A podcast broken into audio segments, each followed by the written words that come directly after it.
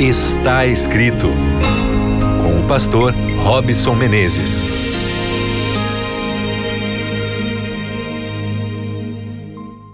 Olá, que bom que chegou a hora de termos o nosso encontro com a palavra de Deus aqui no seu programa Está Escrito. Muito prazer para você que ainda não me conhece, eu sou o Robson Menezes e para você que já me acompanha, é uma alegria muito enorme estar aqui com você mais uma vez para dividir a palavra de Deus.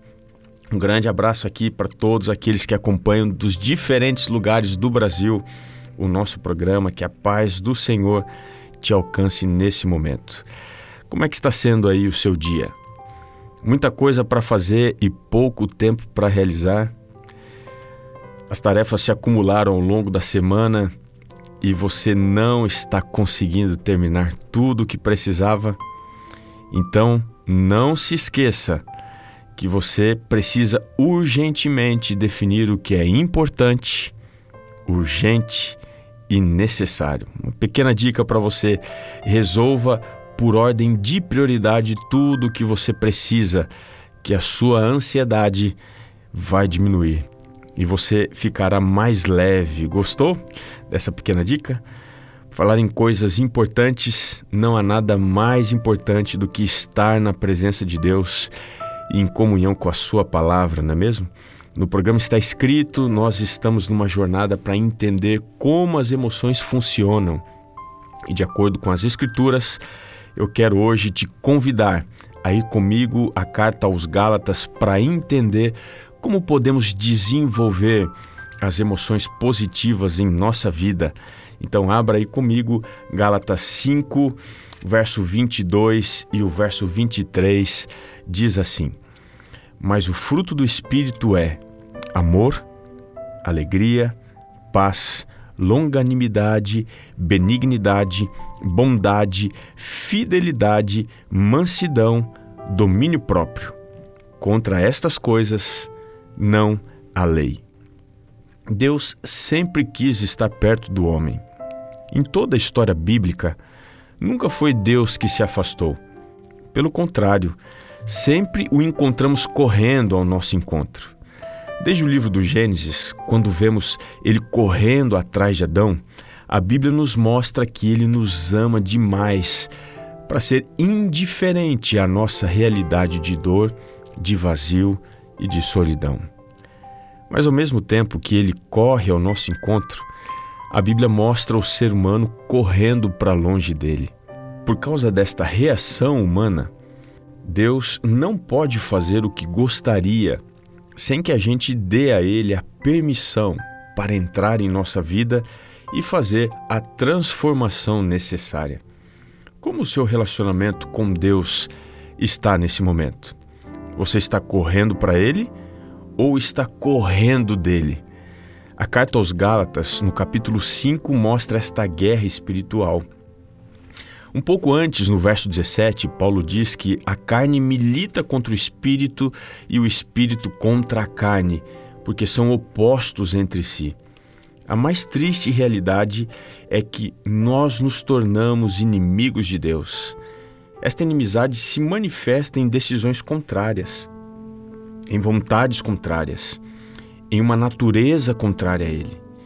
Como Paulo descreveu, esta é uma guerra que só termina quando nós nos rendemos a Ele e finalmente permitimos o Espírito Santo entrar em nós e fazer a mais extraordinária obra que pode existir em todo o universo. E que obra é esta? a obra da conversão. Ela é mais extraordinária até mesmo que a obra da criação. Porque para criar, Deus simplesmente age, mas para restaurar, a nossa decisão é importante. Até o momento que finalmente autorizamos Deus a realizar esta obra, ele trabalha da perspectiva de fora para dentro. A Bíblia diz que ele bate a porta. Ainda ela informa que ele nos atrai com laços de amor. E quando nós finalmente entramos num relacionamento com ele, então uma coisa significativa muda. Agora, Deus não trabalha mais de fora para dentro. ele passa a trabalhar de dentro para fora. O resultado desta obra é chamado aqui em Gálatas 5:22 de o fruto do espírito. E algumas lições podem ser tiradas deste arrazoado. A primeira, o fruto é um resultado de um processo. Esta é uma linguagem biológica, ou seja, da natureza, para explicar o processo de uma árvore florescer até finalmente frutificar.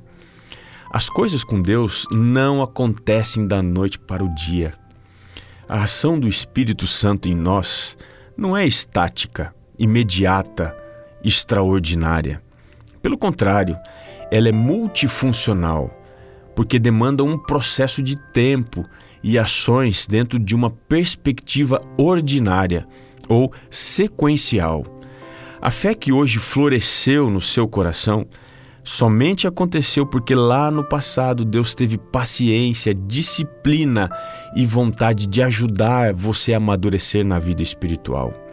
A segunda coisa importante é que o fruto passa por um processo de crescimento e amadurecimento. Além de existir um processo para que uma árvore frutifique, o próprio fruto não amadurece na árvore no instante que ele nasce. Ele se desenvolve também com a passagem do tempo. Quando nós permitimos Deus entrar em nossa vida, não passamos a viver num curto espaço de tempo a melhor versão de nós mesmos. Quando o Espírito muda o status do trabalho em nosso favor para um trabalho em nós, o resultado disto é observado como sendo semelhante ao desenvolvimento de um fruto em uma árvore. Ele vai mudando os nossos gostos, as nossas escolhas, os nossos processos. Tenha paciência contigo. Amanhã será um dia melhor para você lidar com as suas emoções.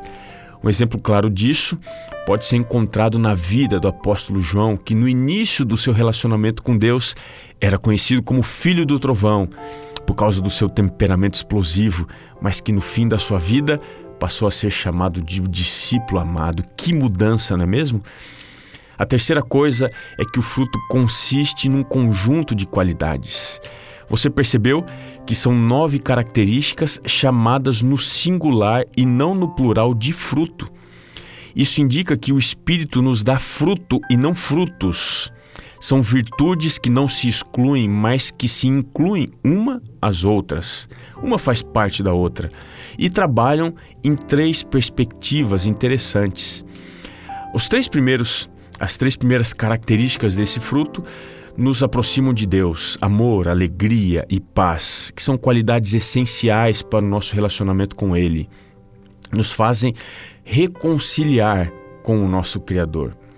As três próximas características, longanimidade, benignidade e bondade, nos aproxima do próximo, das outras pessoas, nós passamos a nos relacionar melhor e com mais qualidade com aqueles que estão ao nosso redor.